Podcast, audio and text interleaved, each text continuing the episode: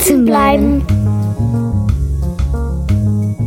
Die DIPF Elternsprechstunde rund um Schule, Bildung und Wissenschaft.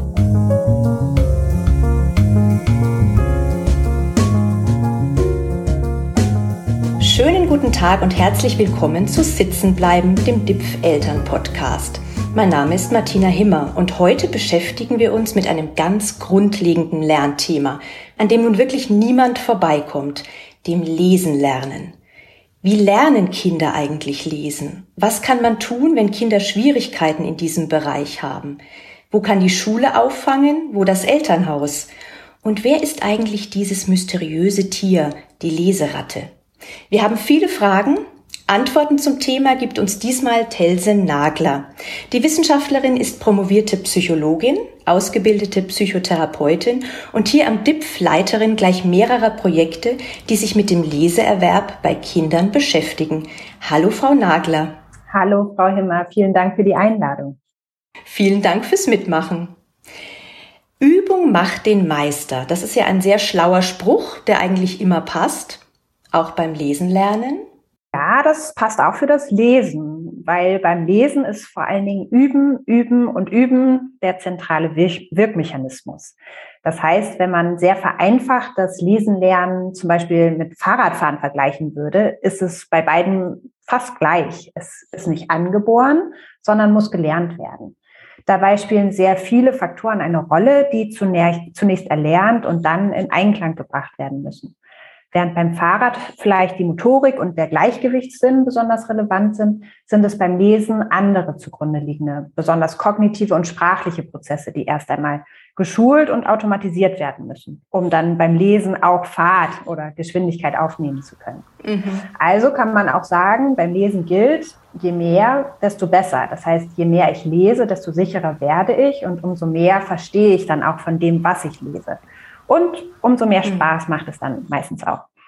Und es ist natürlich trotzdem so, dass äh, das Ganze nicht ganz so einfach ist, sondern das Lesen lernen ein hochkomplexer Prozess ist, der zwar den meisten, aber auch nicht allen Kindern gleich gut gelingt. Genau, Sie sprechen es an. Also Kinder sind beim Erwerb der Lesefähigkeit sehr unterschiedlich.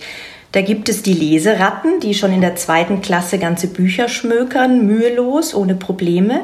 Und dann gibt es aber auch Kinder, die um Bücher und Lesen einen weiten Bogen machen oder sagen wir es mal genauer, die große Schwierigkeiten haben mit dem Erlernen des Lesens. Woher kommen denn diese Unterschiede? Genau, die meisten Kinder eignen sich das Lesen im Laufe der Grundschulzeit durch Beschulung und Übung auch ganz automatisch an oder ohne größere Probleme. Und das Lesen dient dann im weiteren Schulverlauf auch als eine äh, sogenannte Selbstlernmethode. Das heißt, wenn es uns gelingt, mühelos zu lesen, können wir Informationen aus einem Text auch selbstständig rausfiltern. Und es kann uns also äh, gelingen, auch selbstständig lernen zu können. Das wäre dann vielleicht die von Ihnen gerade erwähnte Leseratte, die sich also gerne und viel mit Büchern oder mit anderen Lesemöglichkeiten und deren Inhalten auseinandersetzt. Grundsätzlich kann man sagen, dass es definitiv ein Vorteil ist, gut lesen zu können. Es ist auch so, dass Studien beispielsweise zeigen, dass das Lesen den Zugang zu Bildung und einem späteren erfolgreichen Berufserleben durchaus erleichtern. Und äh, das macht auch tatsächlich Sinn, wenn wir uns überlegen, dass die meisten schulischen Aufgaben beispielsweise auch schriftlich gestellt werden, viel Wissen in Textform angeeignet wird. Wenn wir uns also für ein bestimmtes Thema interessieren, ist es uns durchaus möglich, einfach an weitere Informationen zu kommen, die wir uns durchlesen und so Wissen auch aufbauen können. Allerdings nur, wenn es uns eben auch gelingt, den Text zu entziffern und wenn das schwer, äh, schwer fällt und ähm, eben schwierig bleibt, dann bleiben auch viele Möglichkeiten zur Weiterbildung verwehrt. Und insbesondere grundlegende und vorausgesetzte Aufgabenstellungen, wie zum Beispiel im schulischen Kontext, können dann nicht oder eben nur sehr mühsam bearbeitet werden. Und das kann wiederum massive Konsequenzen für die schulische Laufbahn haben, aber auch für das Wohlbefinden, emotionale Belastungen ähm, schwierig sein, auch hier ist beispielsweise ein verminderter Selbstwert oder auch Ängste, Depressionen, alles Aspekte, die mit Leseschwierigkeiten einhergehen können und weitere Problembereiche auch mit sich bringen können.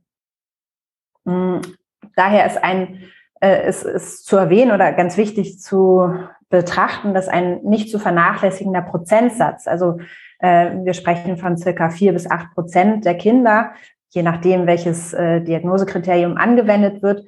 Ähm, aber dieser Prozentsatz an Kindern hat deutliche Schwierigkeiten mit dem Lesen lernen. Und wenn wir das mal auf eine Klassengröße von circa 20 Kindern übertragen würden, wären das schon so ein bis zwei Kinder pro Klasse. Also wirklich äh, eine hohe Zahl an Kindern, die Schwierigkeiten mit dem Lesen aufweisen. Und diese Kinder befinden sich dann in den meisten Fällen auch in einem Teufelskreis, weil den Kindern, die eben sehr langsam und holprig und fehlerhaft lesen, das Lesen sehr schwer fällt. Für sie ist das Lesen also kein Spaß, sondern tatsächlich mhm. eher sehr harte Arbeit. Und deswegen ist es häufig auch so, dass sie eher versuchen, wann immer möglich, das Lesen zu mhm. vermeiden. Und das wiederum im Sinne des Teufelskreis ähm, ist, ja, bringt das Problem, dass Kinder mit Lese Leseschwierigkeiten nicht lesen, weil sie mhm. es nicht mhm. richtig können, aber sie können es auch nicht richtig, weil sie nicht genug lesen. Mhm. Um diesen Teufelskreis jetzt ein bisschen mehr verstehen zu können, müssen wir ja auch mal gucken, ja, die Schwierigkeiten des Lesenlernens. Wo liegen die genau? Vielleicht ist es sinnvoll, wenn wir uns jetzt erstmal genauer ansehen, was beim Lesenlernen überhaupt passiert. Das ist ja ein hochkomplexer Prozess, oder? Genau, das ist ein hochkomplexer Prozess. Und wenn wir uns das Ganze evolutionsgeschichtlich mal anschauen, ist das Lesen eine ähm, ja, relativ junge Disziplin, also noch gar nicht so mhm. lange in unserer Welt vorhanden. Das Lesen ist also nicht angelegt, sondern hat sich kulturell entwickelt. Daher wird angenommen, dass eben wichtige Prozesse, die für das Lesen ähm, relevant sind, ähm, auf drei Ebenen zu verorten sind. Vor allen Dingen auf der biologischen, der kognitiven und dann auch auf der behavioralen, also auf der Verhaltensebene zu finden sind und ähm, zusätzlich eine ganz intensive Interaktion mit der Umwelt vorliegt. Wenn wir jetzt einfach mal auf der biologischen Ebene starten, äh, deuten beispielsweise genetische Untersuchungen darauf hin, dass Leseschwierigkeiten familiär gehäuft vorkommen. Das heißt also, dass die Wahrscheinlichkeit, äh, Leseschwierigkeiten zu entwickeln, erhöht ist, wenn zum Beispiel schon Eltern oder Geschwister ebenfalls Leseprobleme aufweisen. Dabei ist aber wichtig äh, zu wissen, dass es nicht ein einzelnes Gen gibt, das ausgemacht werden kann, das für das Lesen zuständig ist, sondern man davon ausgeht, dass es eben ein Zusammenspiel von mehreren beteiligter Gene ist, die an unterschiedlichen Genorten ähm, verortet sind und eben eine äh, Rolle für das Lesen spielen. Mm, genauso gibt es auch nicht das eine Gehirnareal, das beim Lesen aktiviert ist, sondern verschiedene Areale, die wiederum mit unterschiedlichen, aber für das Lesen wichtigen Prozessen assoziiert sind. Wenn wir auf die kognitive Ebene schauen, ähm, bedarf das Lesenlernen eine Reihe von sehr hochkomplexen Prozessen, die erst aufgebaut werden und dann auch noch in Zusammenspiel miteinander gebracht und funktioniert, funktionieren müssen. Das heißt, ähm, dabei spielen äh, vor allem sogenannte Vorläuferfertigkeiten eine zentrale Rolle. Mm, insbesondere zum Beispiel die Buchstabenkenntnis, die Benenngeschwindigkeit, also die Abrufgeschwindigkeit aus dem Langzeitgedächtnis, also wie gut es mir gelingt, äh, gespeicherte Informationen zu finden und, und abzurufen, aber auch die phonologische Bewusstheit und das phonologische Arbeitsgedächtnis. Das heißt also auch die Fähigkeit, Laute voneinander abgrenzen und bereithalten zu können. Beispielsweise, dass ich also ein B von einem P unterscheiden kann, also B und P unterscheiden kann. Ähm, und dass ich zum Beispiel auch erkennen kann, dass sich Haus und Maus reimt. Und diese Informationen müssen dann wiederum für die weitere Verarbeitung auch bereitgehalten werden und ähm, abrufbar, abrufbar sein. Das heißt auch, dass ähm, Unterschiede in der Ausprägung und des Zusammenspiels solcher zugrunde liegenden Mechanismen ganz entscheidend auch für, die resultier für das resultierende Endergebnis sind. Das heißt, äh, inwieweit das Lesen mühelos oder eben nur holprig und, und mühevoll gelingt, ähm, hängt auch von dem Zusammenspielen der ko kognitiven Prozesse zusammen. Mhm.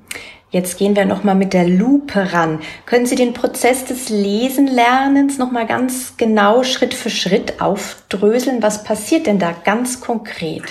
Ja, das kann ich gerne mal versuchen. Ähm, wie gesagt, es ist hochkomplex, ähm, aber wir fangen mal am Anfang des Sprich Schriftspracherwerbs an. Da ist das Lesen grundsätzlich noch ein sehr mühevoller Vorgang. Er erfordert also zunächst das Erkennen von Buchstaben und die Zuordnung der entsprechenden Laute. Es muss also erlernt und erkannt werden, dass jeder Buchstabe auch einem bestimmten Laut zugeordnet werden kann. Diese Buchstabenlautzuordnung ist allerdings in verschiedenen Sprachen auch unterschiedlich eindeutig. Man spricht daher auch von transparenten Sprachen, wenn die Buchstabenlautzuordnung sehr eindeutig möglich ist, oder eben auch von intransparenten Sprachen, wenn dies eben nicht der Fall ist. Diese Unterschiede kann man sich beispielsweise auch ganz deutlich an den beiden Sprachen Deutsch und Englisch äh, darstellen oder, oder bewusst machen.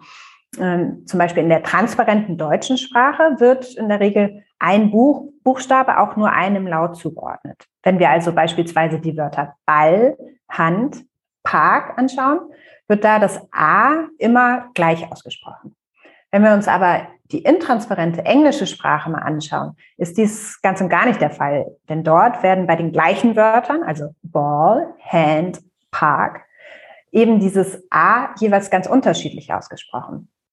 Das heißt, der Aufbau der Buchstabenlautzuordnung ist auch von äh, Sprache zu Sprache unterschiedlich schwierig. Wenn es uns aber gelingt, diese Buchstabenlautzuordnung, also diese Buchstabenkenntnis auch aufzubauen, ähm, geht es dann darum, schriftsprachliche Informationen auch zusammenziehen und größere Einheiten verarbeiten zu können. Das heißt also mentale Repräsentationen, äh, die wir im Langzeitgedächtnis aufbauen und eben auch abrufen können. Das heißt, dass der Abruf der Wortbedeutung ähm, vereinfacht gelingen kann. Ähm, es geht also darum, nicht nur Buchstabe für Buchstabe entziffern zu können, sondern dann auch im Verlauf größere Einheiten, zum Beispiel Silben als Einheiten zu erkennen und auch zusammenziehen zu können oder besser sogar noch Teile von Wörtern oder ganze Wörter zu erkennen und abzurufen.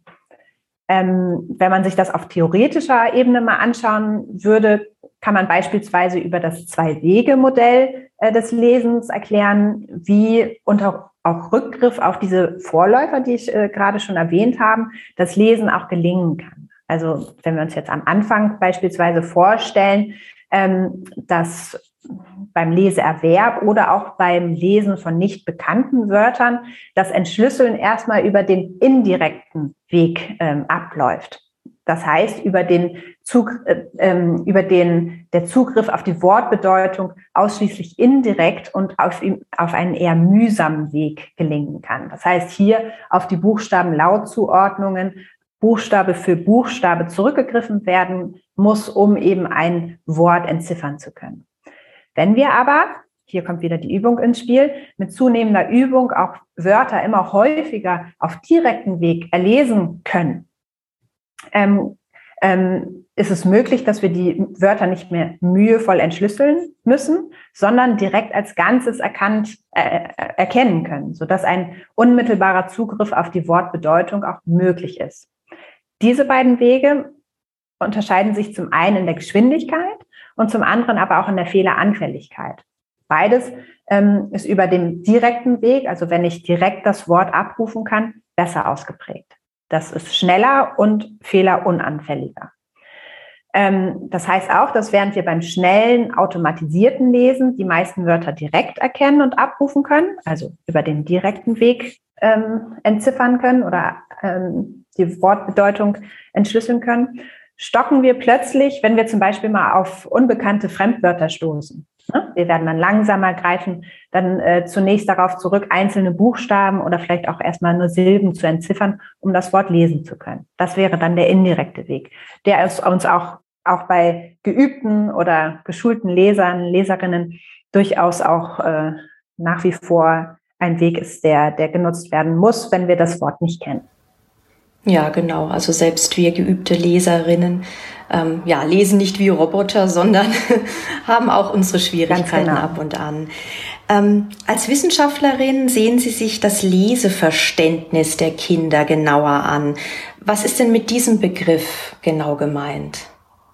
Das Leseverständnis ähm, könnte man definieren als die Kompetenz aus Geschriebenen den Sinngehalt entnehmen zu können. Also dass ich äh, aus dem Text auch verstehe, äh, was damit gemeint wird, also was äh, ich gerade gelesen habe.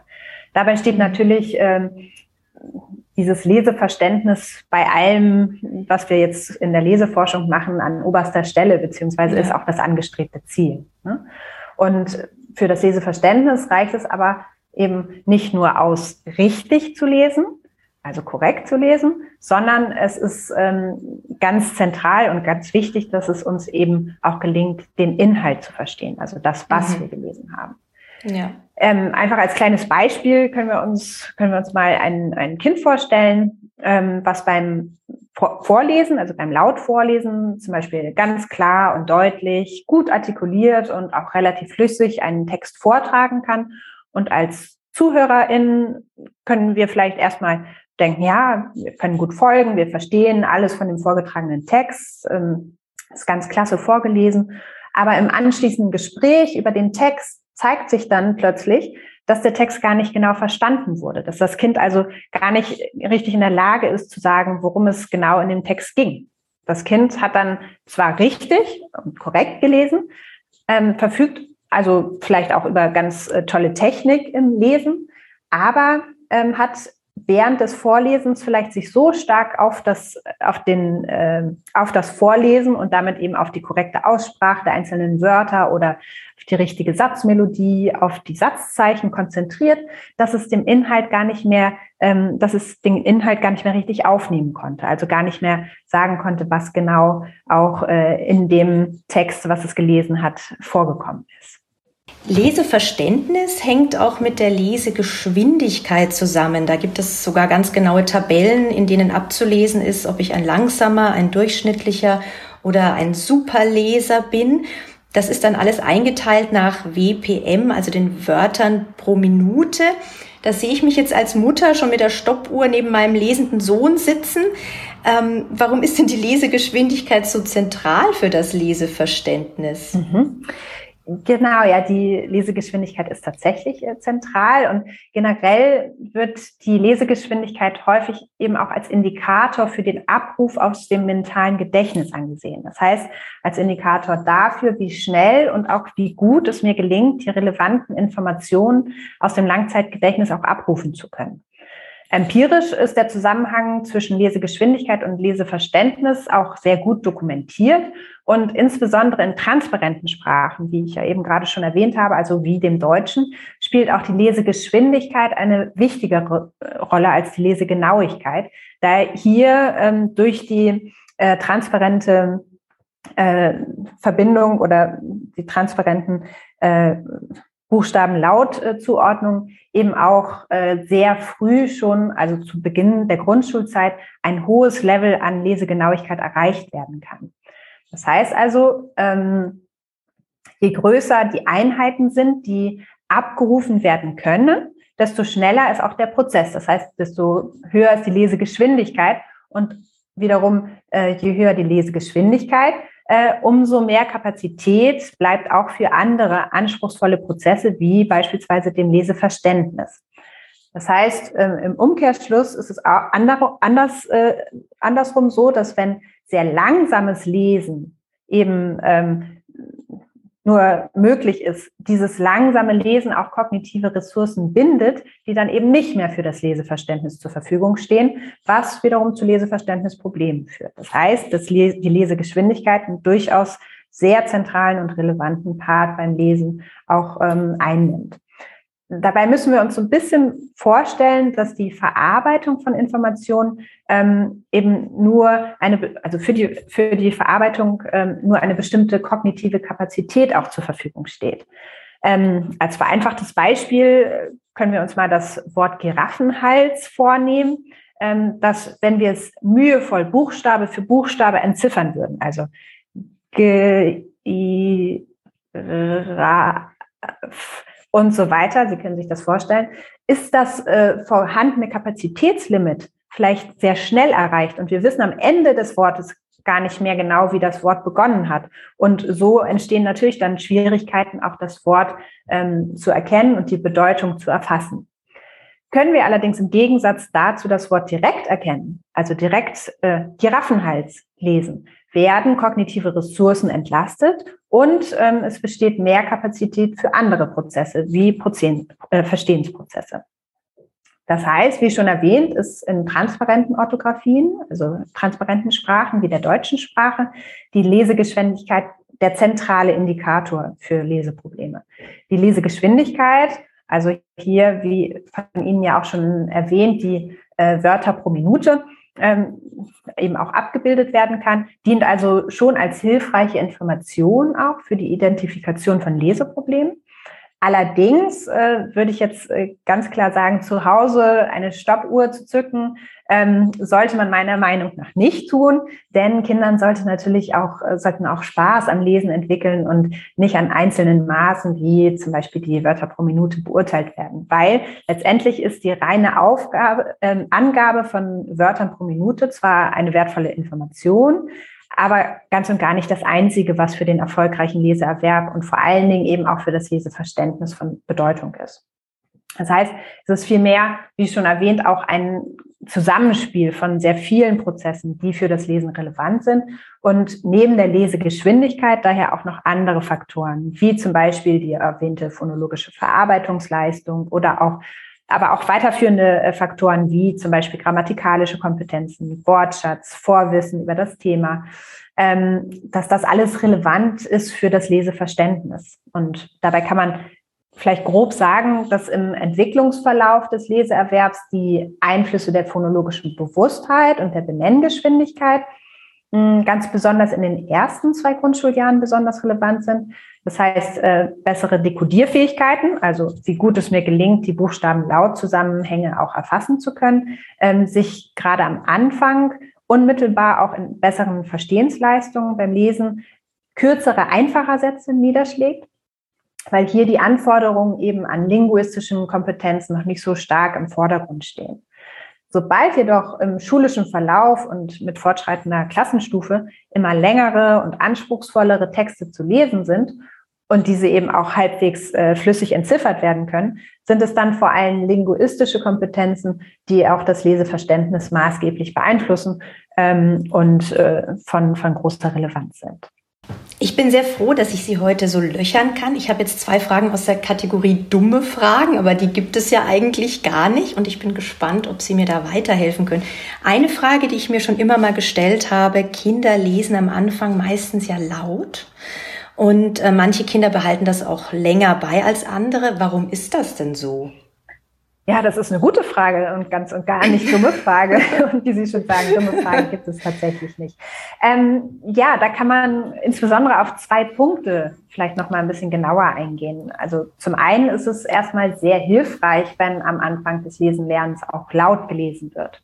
Das ist hilfreich deswegen, weil wenn ich laut lese, kann ich hören, was ich lese und ähm, dann eben auch über die Laute des Geschrie das Geschriebene erkennen kann und zum mhm. anderen auch überprüfen kann, wie und ob ich richtig gelesen habe. Hm, ich habe dabei also nicht nur eine visuelle, sondern zusätzlich auch eine auditive Information. Nach ja. dem Motto, ich verstehe, was ich lese, weil ich höre, was ich spreche. Also zwei ja. Informationen sind äh, viel wert, sind mehr wert als nur eine Information. Und ähm, beim Lesen lernen kann man den Kindern häufig im wahrsten Sinne ja auch beim Verstehen zuhören. Wenn beispielsweise das Wort Auto erstmal als A, U, T, O, beziehungsweise Au, T, O entziffern würde und man dann mhm. richtig hört oder, oder auch sehen kann, wie dann das Kind sagt, ach ja, klar, Auto. Ne? Also, dass mhm. man da mhm. richtig dem Kind beim Verstehen zuhören kann. Der zweite Punkt ist ein deutlich pragmatischerer. Ähm, und zwar ist es so, dass in der Schule beim Erstleseunterricht in der Regel auch erstmal auf das Lautlesen geachtet wird, mhm. weil so auch Fehler erkannt und korrigiert werden können. Ähm, da, dadurch verwundert es jetzt auch nicht, dass Kinder zunächst mit dem Lautlesen anfangen. Ähm, Allerdings birgt das laut Lesen auch die Gefahr, dass kognitive Ressourcen stärker oder auch stark belastet werden können. Dass der Fokus also beispielsweise wie eben auch in dem Beispiel auf Artikulation ähm, oder mhm. anderes liegen und dabei das Verständnis ein bisschen auf der Strecke bleibt. Mhm. Ähm, Daher ist eben das leise Lesen durchaus auch das Ziel des Leseerwerbs und natürlich auch im schulischen Kontext in vielen Bereichen, äh, Bereichen dann auch die Voraussetzung. Also wenn wir uns jetzt zum Beispiel die Bearbeitung von Klassenarbeiten oder in Freiarbeitsphasen vorstellen, da ist es notwendig, dass die Kinder dann eben auch leise lesen. Mhm. Aber jetzt noch mal ganz kurz aus Elternperspektive. Also wenn mein Kind äh, zu Hause viel liest und das zum Beispiel jetzt laut macht, ich habe von einer Freundin mal gehört, die hat sich dann auch schon beschwert, hat gemeint, ja, mein Sohn, der liest immer nur laut. Aber ähm, es gibt ja jetzt auch nicht die Möglichkeit, das irgendwie abzustellen. Also dem, dem Kind dann sozusagen zu sagen, jetzt lies mal leise, oder? Also wie sehen Sie das? Genau, also es, ich, wie gesagt, ich habe ja auch schon gesagt, äh, Lesen sollte Spaß machen und äh, wenn das Kind äh, Spaß daran hat, auch laut zu lesen, ist das doch eine ganz tolle Sache und sollte definitiv nicht abgestellt werden. Natürlich ist es trotzdem auch Ziel und auch ähm, wichtig, mhm. im Laufe der Schulzeit einfach auch aus logistischen Gründen das leise Lesen genau. in den Vordergrund zu stellen und natürlich auch das leise Lesen am Ende ähm, durchaus effizienter sein kann als das laute mhm. Lesen, so dass es äh, das ja. Ziel sein sollte, dahin zu kommen. Jetzt kommt meine zweite dumme Frage. Ähm, es gibt ja, man sagt oft, wer gut lesen kann, der kann auch gut rechtschreiben. Ähm, das hätte ich bis vor einiger Zeit auch gedacht. Jetzt habe ich aber ein Kind zu Hause, das in der zweiten Klasse jetzt schon super lesen kann und auch mit Freude liest, aber mit der Rechtschreibung schon Probleme hat. Der Satz stimmt also nur bedingt? Richtig. Das würde ich genauso sagen. Der Satz stimmt, nur bedingt. Ähm, umgekehrt gilt das im Übrigen genauso. Ne? Also wer schle schlecht im Lesen ist, muss nicht zwangsläufig auch Probleme beim Rechtschreiben haben. Ähm, allerdings weisen schon auch Fallzahlen darauf hin, dass Leseschwierigkeiten und Rechtschreibschwierigkeiten überzufällig häufig gemeinsam auftreten, also ähm, sehr häufig zusammen auch äh, zu beobachten sind. Hm, nichtsdestotrotz existieren auch Gruppen mit isolierten Defiziten, also isolierten Schwierigkeiten nur im Lesen oder nur im Rechtschreiben. Ähm, da hilft es vielleicht, wenn wir uns einmal die Diagnosekriterien für eine Lese- und oder Rechtschreibstörung mal ein bisschen genauer anschauen. Ähm, vielleicht wird es dann etwas deutlicher. Hm, und zwar ist es so, dass es zwei gängige und wissenschaftlich fundierte Klassifikationssysteme gibt, in denen so gut wie alle Krankheiten oder Störungen auch aufgelistet werden. Das ist zum einen das ICD, also das International Statistical Classification of Diseases and Related Health Problems, ein bisschen sperriger Begriff, äh, von der Weltgesundheitsorganisation WHO in denen beispielsweise alle körperlichen, aber auch psychischen Krankheiten aufgelistet sind.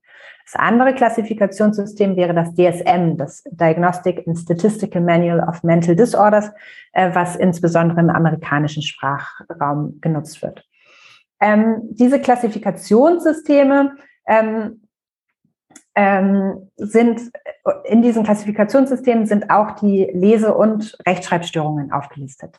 Das Dabei will ich jetzt nicht äh, allzu sehr ins Detail gehen und auch, äh, das würde diesen Rahmen äh, auf jeden Fall sprengen, auch auf die Unterschiede der Systeme einzugehen. Aber grob kann man sagen, dass beide Systeme sowohl die Lese- als auch die Rechtschreibstörung als eine gemeinsam auftretende Störung, aber eben auch als eine alleine auftretende Störung der schulischen Fertigkeiten anerkennen. Das bedeutet, dass die herangezogene wissenschaftliche Grundlage, auf der ja die Systeme basieren, sowohl die Kombination als auch die isolierte Störung beschreiben. Also Kinder äh, bedeutsame Schwierigkeiten in einem oder aber auch in mehreren Bereichen aufweisen können. Dies gilt im Übrigen auch für weitere ähm, Bereiche, wie beispielsweise die Rechenstörung, also die Dyskalkulie. Ähm, auf die wollen wir uns jetzt aber heute ja äh, nicht konzentrieren, sondern werden weiter aufs Lesen eingehen.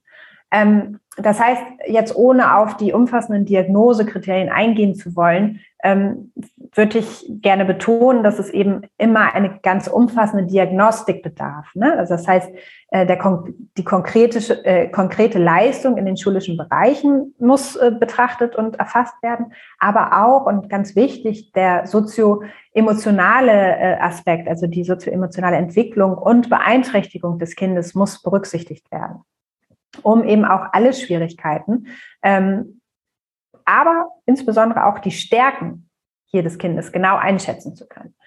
Denn, das wissen wir alle, nicht jedes Kind ist gleich und ähm, ähm, außerdem muss, muss auf jeden Fall bei der, Diagnos äh, bei der Diagnostik und der Diagnosestellung auch sichergestellt werden, dass die Probleme, die bestehen, nicht beispielsweise durch mangelnde oder unangemessene Beschulung oder aber auch durch Seh- oder Hörschwierigkeiten, Intelligenzminderung oder beispielsweise Hirnschädigungen oder anderen Krankheiten entstanden sind. Das heißt, grob gesagt handelt es sich bei der Lese- und Rechtschreibstörung um eine Störung, bei denen ähm, man sagt so schön, die normalen Muster des Fertigkeitserwerbs, also so wie es äh, erwartet würde, von früh an gestört sind. Also nicht so laufen, wie sie laufen sollen. Das heißt, die Entwicklung der Fertigkeiten ähm, läuft von Anfang an nicht ganz so, äh, wie sie sollte und wie es bei vielen, vielen anderen Kindern eben doch auch funktioniert und, und abläuft. Ähm, wenn wir uns hier nochmal an die zugrunde liegenden Prozesse äh, des Lesens und die Entwicklung der sogenannten Vorläuferfertigkeiten vom Anfang erinnern, ähm, äh, äußern sich die Schwierigkeiten äh, häufig eben in Leistungen, die deutlich unter dem erwarteten Niveau liegen, die nach dem chronologischen Alter, also wie alt ist das Kind, und aber auch der allgemeinen Intelligenz des Kindes erwartet würden. Also das, was man ähm, erwarten könnte, was das Kind auch zeigen könnte an, anhand jetzt auch des Intelligen, ähm, äh, Intelligenzniveaus. Ähm, und dass diese, dieses, dieses Level im gemessen in standardisierten Tests, mit denen man auch eine Aussage über das Leistungsniveau im Vergleich zu anderen Kindern der alten, alten äh, der gleichen äh, Altersklasse beziehungsweise Klassenstufe treffen kann, deutlich abweicht. Ja, das heißt, dass die Schwierigkeiten ähm, ähm, deutlich von, von dem äh, abweichen, was erwartet wird. Weiterhin haben die Schwierigkeiten, die zu beobachten sind, auch häufig äh, negative Konsequenzen in anderen Bereichen, ne? also zum Beispiel für die Schulausbildung, aber auch im Alltag, ähm, wo das Lesen oder eben auch das Rechtschreiben gefordert sind, was häufig wiederum weitere emotionale Schwierigkeiten oder eben auch ähm, ja, Störungen äh, mit, ein, mit sich bringt, wie beispielsweise mhm. Ängste, Depressionen oder Selbstwertproblematiken, mhm. die häufig auch beobachtet werden. Ja, also bei Ihren Ausführungen, da höre ich auch die Perspektive als psychologische Psychotherapeutin durch bei Ihnen. Ähm, und ich höre auch, wie sehr die Lesekompetenz ins emotionale Wohlbefinden der Kinder reinspielt. Können Sie dazu noch ein bisschen was näher? Ja, sehr gerne. Klar, ich als äh, bin natürlich auch als Psychotherapeutin immer an der emotionalen Entwicklung der Kinder interessiert und äh, finde, das ist ein ganz wichtiger Punkt, der ebenfalls äh, be betrachtet werden sollte und auch muss. muss. Mhm. Und was wir sehen, ist, dass Leseschwierigkeiten eben häufig mit emotionalen Belastungen einhergehen. Mhm. Und am Ende ist das auch sehr gut nachvollziehbar, ne? dass das Lesen einen so zentralen ähm, ja, Teil auch beispielsweise für den schulischen Alltag ähm, mit sich bringt. Ne? Hm. Die Kinder, die verbringen nun mal sehr, sehr viel Zeit ihres Tages in oder mit der Schule. Und ähm, das Lesen ist ein ganz zentraler Faktor im schulischen Alltag. Das heißt, Schwierigkeiten beim Lesen können auch weitere Konsequenzen auf anderen Ebenen mit sich bringen. Stellen wir uns also ein Kind vor, das nur ganz stockend äh, lesen kann, den hm. Inhalt nicht gut verstehen kann und dieses Kind natürlich auch selber merkt, dass es im Vergleich zu den anderen Kindern aus der Klasse das Leben, äh, das Lesen eben nicht so gut beherrscht und ja. dass dadurch alles auch vergleichsweise schwieriger ist. Das Kind fängt also an, sich selber auch Gedanken zu machen und entsprechende Verhaltensweisen vielleicht zu zeigen. Vielleicht bemerkt das Kind im Unterricht, wie andere Kinder unruhig werden, weil es so lange dauert, wenn es vorliest. Oder das Kind wird sogar ausgelacht darunter kann dann beispielsweise ganz äh, enorm der Selbstwert auch leiden. Ne? Dann können mhm. Kognitionen und Gedanken entstehen, wie ich kann das nicht, ich werde nicht gemocht. Oder es äh, kommt vielleicht sogar zu Ängsten, ähm, zu Leistungsängsten oder auch zu Prüfungsängsten. Mhm. Also äh, Gedanken wie, ich werde die Klassenarbeit nicht bestehen. Aber auch soziale Ängste wie, die anderen werden mich wieder auslachen, sind durchaus häufig zu beobachten. Vielleicht reagiert das Kind auch aggressiv oder eckt mit anderen Kindern und auch mit den Lehrkräften an und das zieht sich zurück, entwickelt negative mhm. Gefühle auch sich selbst oder auch der Zukunft gegenüber. Also äh, ist traurig oder fühlt sich hilflos und hat eben auch das Gefühl, nichts daran ändern zu können. Und hier ist es eben ganz wichtig, auch zu berücksichtigen, dass wenn diese negativen Gedanken, diese Gefühle oder auch Verhaltensmuster sich verfestigen, eben neben den Schwierigkeiten im Lesen auch weitere psychische Erkrankungen entwickelt werden können.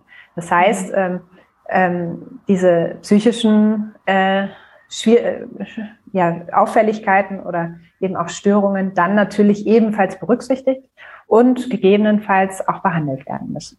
Mhm. Also auch da gilt, äh, man muss da wirklich ganz genau auch hinschauen, ganz genau. Ähm, die Kinder in ihrer Ganzheit betrachten. Ja. Ja, ähm, jetzt werden wir mal ganz konkret. Ähm, sehen wir mal so, und mein Grundschulkind hat enorme Schwierigkeiten beim Lesen.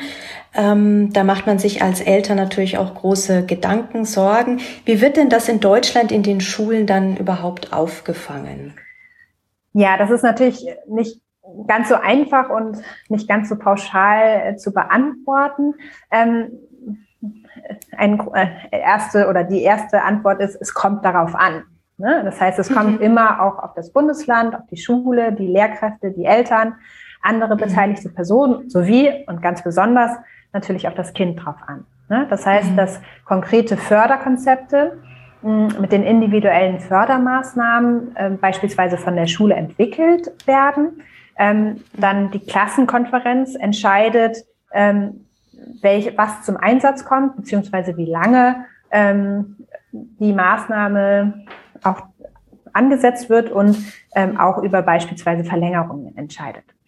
Dabei ist es ähm, dann, wie schon erwähnt, ganz wichtig, eine umfassende Diagnostik auch äh, durchzuführen. Mhm. Das heißt, ähm, ganz umfassend auch äh, zu arbeiten, um die individuellen Bedürfnisse ganz klar erfassen zu können und dann eben auch Stärken äh, und Schwächen gezielt fördern zu können. Nach dem Motto mhm. Stärken stärken und Schwächen fördern. Mhm. Ähm, und hierbei sollten natürlich dann auch motivationale und emotionale Auswirkungen berücksichtigt werden, die äh, in, äh, gegebenenfalls dann eben auch in diese Förder, in dieses Förderkonzept mit eingeplant werden sollten. Ähm, das heißt dann für die konkrete Leseförderung ähm, gibt es am Ende viele Möglichkeiten, die in der Schule oder auch im Unterricht eingesetzt werden können. Ähm, weil das Lesen eben eine solche große Bedeutung auch als Kulturtechnik hat oder auch mhm. als äh, Selbstlernmethode, ähm, verwundert es dann wiederum auch nicht, dass es mittlerweile sehr viele Förderprogramme gibt, die sich mit der Förderung äh, der Lesekompetenz auch auseinandersetzen oder dies mhm. zum Ziel haben. Ähm, allerdings ist es ganz wichtig bei der Auswahl äh, der Förderprogramme darauf zu achten, dass die Programme evaluiert sind und die Wirksamkeit eben auch empirisch nachgewiesen ist, dass die Förderung mhm. also auch tatsächlich etwas bringt, also dass es wissenschaftlich auch nachgewiesen ist. Hm, dann sind Förderprogramme erstmal auch ganz unterschiedlich einsetzbar. Die können teilweise während des Unterrichts, aber auch außerhalb der regulären Schulzeit oder in Förderkursen beispielsweise durchgeführt werden.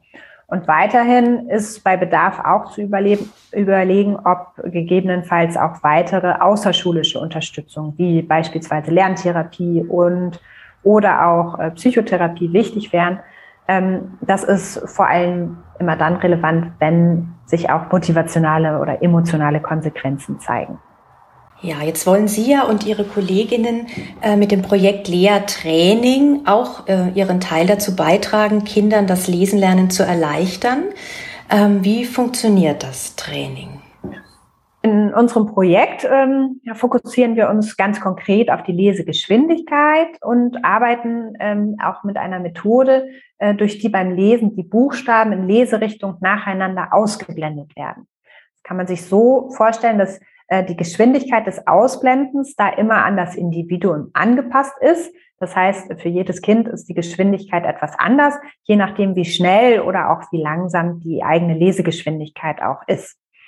Ähm, der Ansatz wurde zuerst oder erstmalig von einer israelischen Forschungsgruppe in Haifa entwickelt und wir haben sie dann an das Deutsche angepasst und weiterentwickelt, wodurch eben auch das Training entstanden ist, was wir hier am DIPS auch durchgeführt und evaluiert haben. Ähm, die Grund dabei, Grundidee dabei ist es, dass die Kinder durch das Ausblenden und der dadurch entstehenden limitierten Lesezeit dazu gebracht werden, effizienter und möglicherweise auch schneller zu lesen, als sie es normalerweise tun würden, was sich wiederum positiv aus, auf das Leseverständnis auswirken sollte. Ähm, und diese positiven Effekte konnten wir auch schon in verschiedenen Untersuchungen nachweisen, auch wenn noch nicht ganz geklärt ist, was die ganz genauen Wirkmechanismen sind. Ähm, wir gehen äh, allerdings davon aus, dass durch diese ähm, erwähnte Zeitbegrenzung, die das Ausblenden bewirkt, ähm, eben effizientere und schnellere Lesestrategien angewendet werden, dass also zum Beispiel nicht mehr nur Buchstabe für Buchstabe gelesen wird, sondern schon Cluster gebildet werden, also Einheiten wie beispielsweise Silben oder Teilwörter direkt erkannt und abgerufen werden können. Und das Ausblenden kann dabei helfen, die Aufmerksamkeit der Kinder bei der Aufgabe zu halten und durch Anwendung von effizienteren Strategien ähm, kognitive Ressourcen zu befreien. Und das wiederum, das hatten wir ja auch schon am Anfang äh, besprochen, ähm, sich positiv auf das Leseverständnis auswirken kann.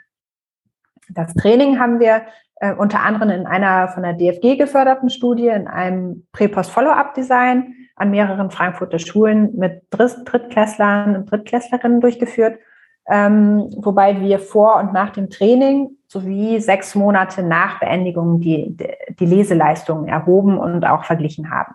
Und die Ergebnisse, die wir ähm, gefunden haben oder das, was wir aus dem Training rausziehen, ist, äh, dass die Experimentalgruppe, also die Kinder, die das Training mit der Ausblendetechnik durchlaufen haben, nach dem Training auch eine bessere Leseleistung zeigen konnten als Kinder, die das gleiche Lesematerial allerdings ohne die Ausblendetechnik gelesen haben.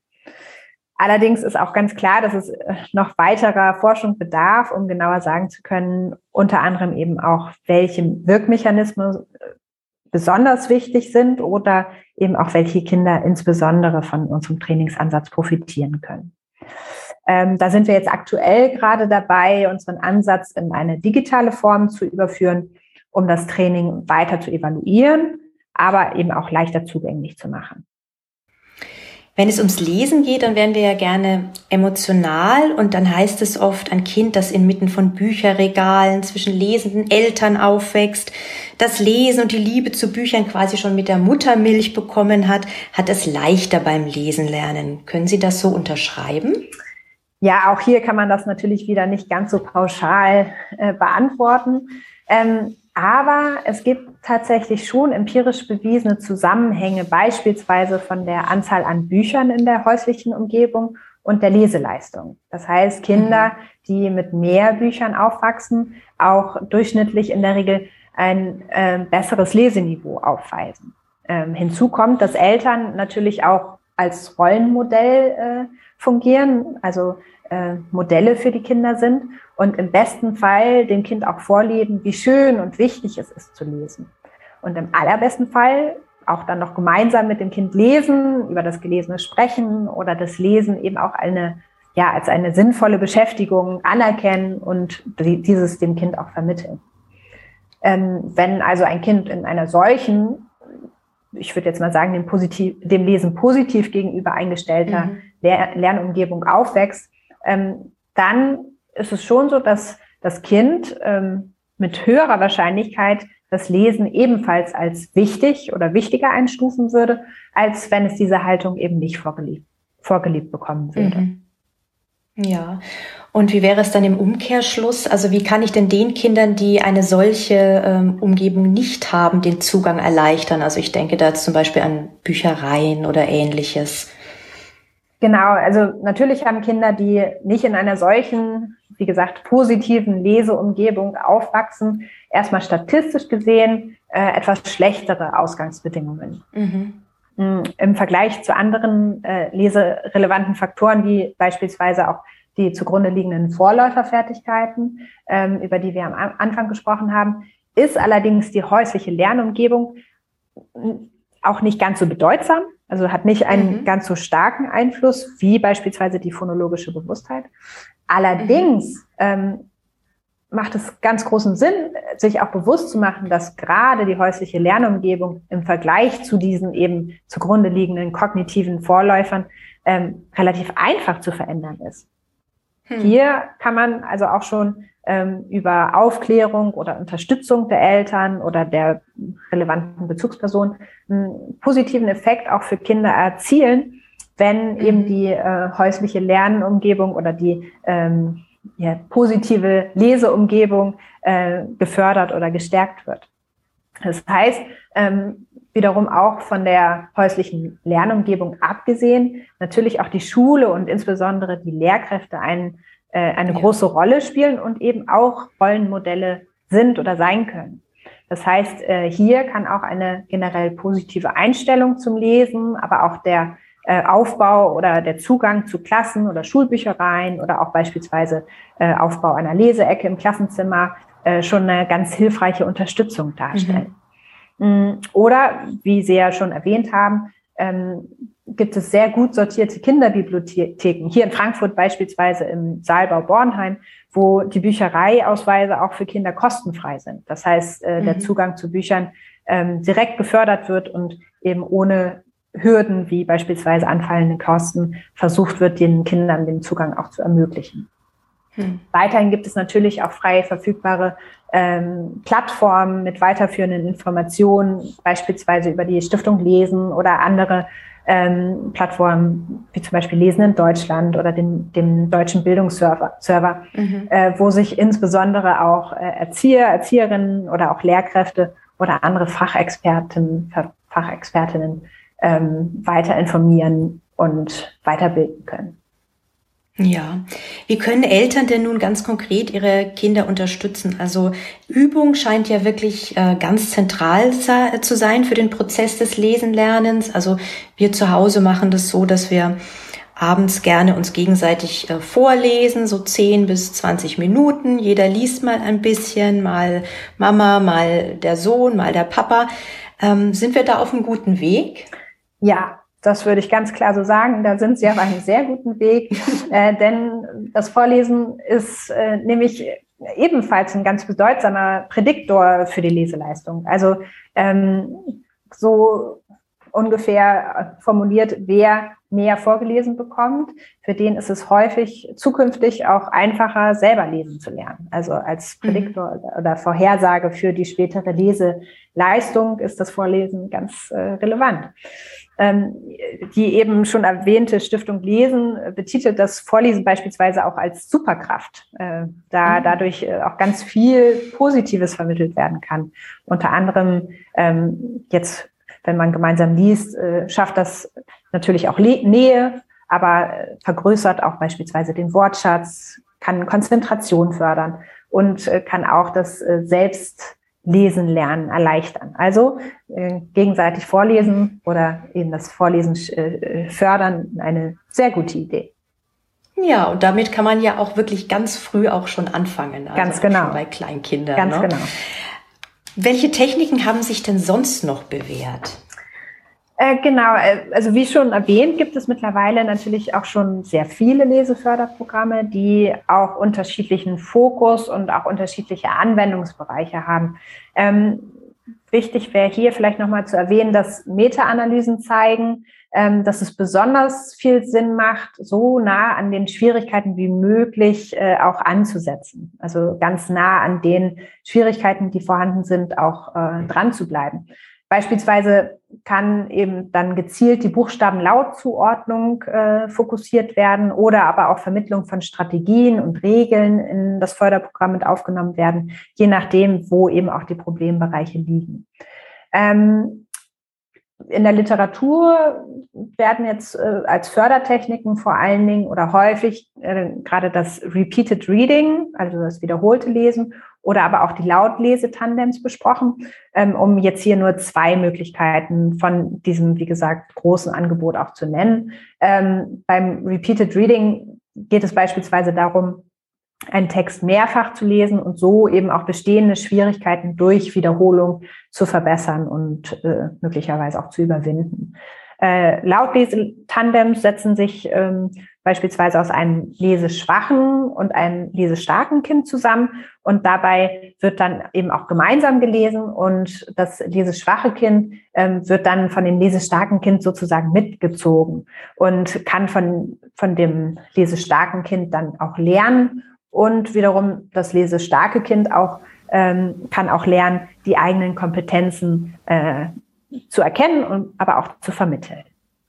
Ja, also das scheint mir eine richtig gute Teamarbeit ja, zu genau, sein. Das schult genau. ja die Kinder dann auch noch im gemeinsamen Umgang. Wann ist es denn Zeit, sich bei Leseschwierigkeiten ähm, des Kindes dann wirklich auch Hilfe zu holen? Und, und wo kann man das tun?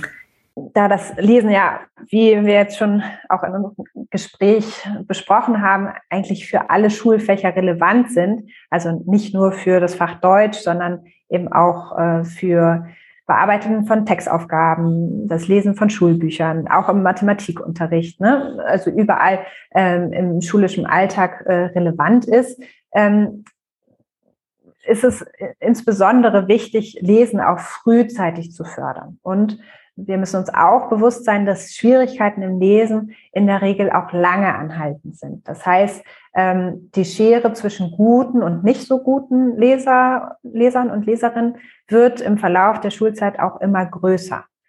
Und in der Grundschulzeit, also so circa ab der zweiten, vielleicht dritten Klasse, wird schon recht deutlich, wer Schwierigkeiten mit dem Leseerwerb hat und äh, wer gut und flüssig lesen kann. Das heißt, ähm, wie gesagt, es ist wirklich sinnvoll, so früh wie möglich ähm, und vor allen Dingen auch schon in der Grundschulzeit mit der Förderung zu beginnen. Und dies ist auch deshalb so wichtig, da ab dem Übergang zur weiterführenden Schule, also ab der fünften Klasse, das Lesen eben nicht mehr gelehrt wird, sondern vorausgesetzt wird. Und wer dann noch weiterhin Schwierigkeiten mit äh, dem Lesen hat, der verliert ganz schnell den Anschluss. Das heißt, so früh auch eine Förderung zu starten wie möglich ist durchaus sinnvoll und, und empfehlenswert. Hilfe ähm, sollte man vor allen Dingen auch gemeinsam oder in Zusammenarbeit mit der Schule und mit den Lehrkräften ähm, äh, anvisieren oder auch, auch äh, planen und besprechen. Und im besten Falle sollten eben alle involvierten Personen eng zusammenarbeiten und sich auch austauschen.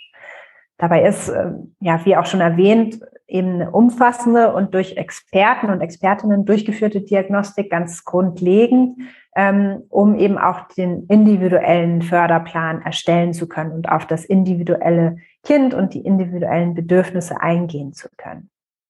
Und äh, gegebenenfalls ist es dann durchaus auch sinnvoll, äh, die Beratung durch weitere Fachkräfte in Anspruch zu nehmen, wie zum Beispiel Schul Schulpsychologinnen oder psychologische Psycholog äh, Psychologinnen, ähm, aber auch Beratungszentren, ähm, wo dann eben auch weitere weiterführende Möglichkeiten ähm, besprochen oder auch angeboten werden können. Und da ist es dann allerdings auch insbesondere für die Eltern ganz wichtig, sich auch äh, genau zu informieren, was es gibt, was für Möglichkeiten da sind, aber was auch äh, möglicherweise für Kosten anfallen können. Dafür können beispielsweise auch Beratungszentren eine gute Anlaufstelle sein, wie zum Beispiel ähm, hier an der Uni Frankfurt äh, das Beratungszentrum Mein Kind oder aber auch sozialpsychiatrische Zentren, ähm, also SPZ, die eben genau auf solche Beratungen oder auch ähm, äh, Schwierigkeiten auch ausgerichtet und dafür ähm, ausgebildet sind. Liebe Frau Nagler, vielen Dank für diese vielen Informationen und äh, spannenden Antworten zu einem Thema, das uns wirklich alle angeht, uns alle interessiert. Herzlichen Dank nochmal, dass Sie bei Sitzenbleiben dabei waren. Ja, vielen Dank auch von meiner Seite aus.